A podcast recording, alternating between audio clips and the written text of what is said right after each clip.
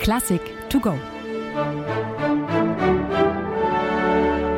Mit Jalta Worlic.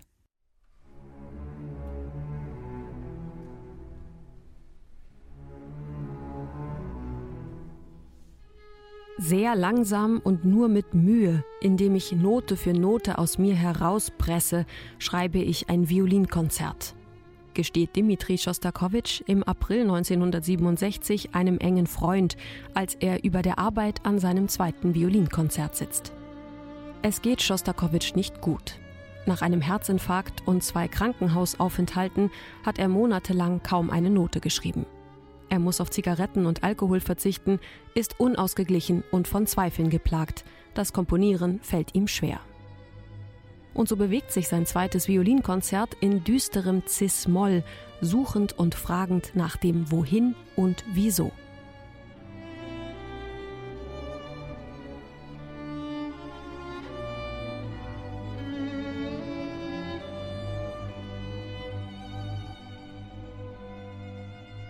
Schostakowitschs zweites Violinkonzert aus dem Jahr 1967 steht an der Schwelle zu dessen Spätwerk.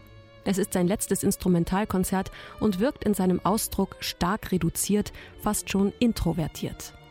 Alles konzentriert sich in der Stimme der Sologeige, an der das Orchester nur entlang zu spielen scheint. Dabei ist der Solopart nicht von großen Linien oder Virtuosität bestimmt, im Gegenteil, er wirkt eher karg und fast schon stagnierend, ganz so, als käme die Geige nicht so recht von der Stelle.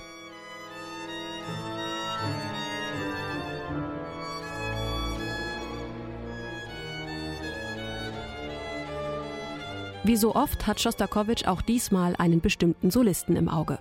Es ist der Geiger David Oistrach, den Schostakowitsch sehr verehrt und der auch schon sein erstes Violinkonzert uraufgeführt hat.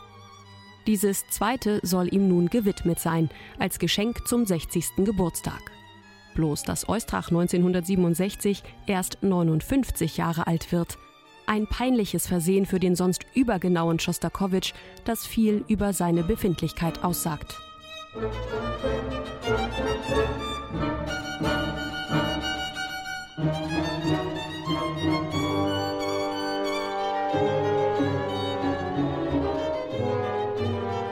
Das Konzert besteht aus drei Sätzen. Nach einer geheimnisvollen Einleitung, die den Zuhörer zum Hinhören zwingt, geht der erste Satz in einen bewegteren Teil über, dessen Thema Schostakowitsch an seine wenige Jahre zuvor entstandene Tondichtung Die Hinrichtung des Stepan Rasin anlehnt, jenen berühmten Don Kosakenführer, der im 17. Jahrhundert gegen das Zarenreich zu Felde zog. Doch statt selbstbewusst schmetternd kommt die Melodie eher schüchtern daher, wie ein Schatten ihrer selbst.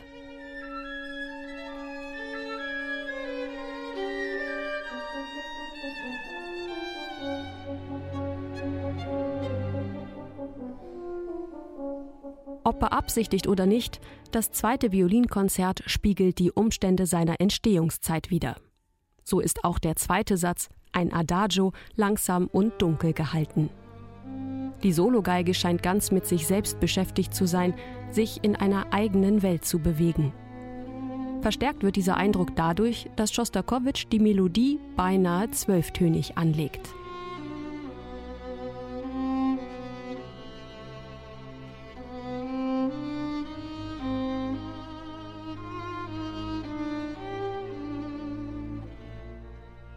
Eine exponierte Rolle wird in diesem wie auch in den anderen beiden Sätzen dem Horn zugewiesen.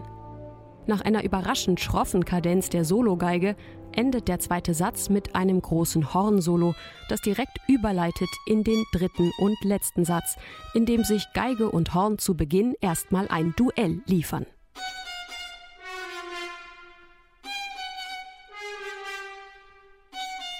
Nachdem geklärt ist, wer hier das musikalische Sagen hat, startet die Sologeige in ein lebhaftes Allegro, das auf einem markanten, man könnte schon sagen, Schostakowitsch-Rhythmus basiert. So gerne verwendet er die Dreierkombination kurz kurz lang.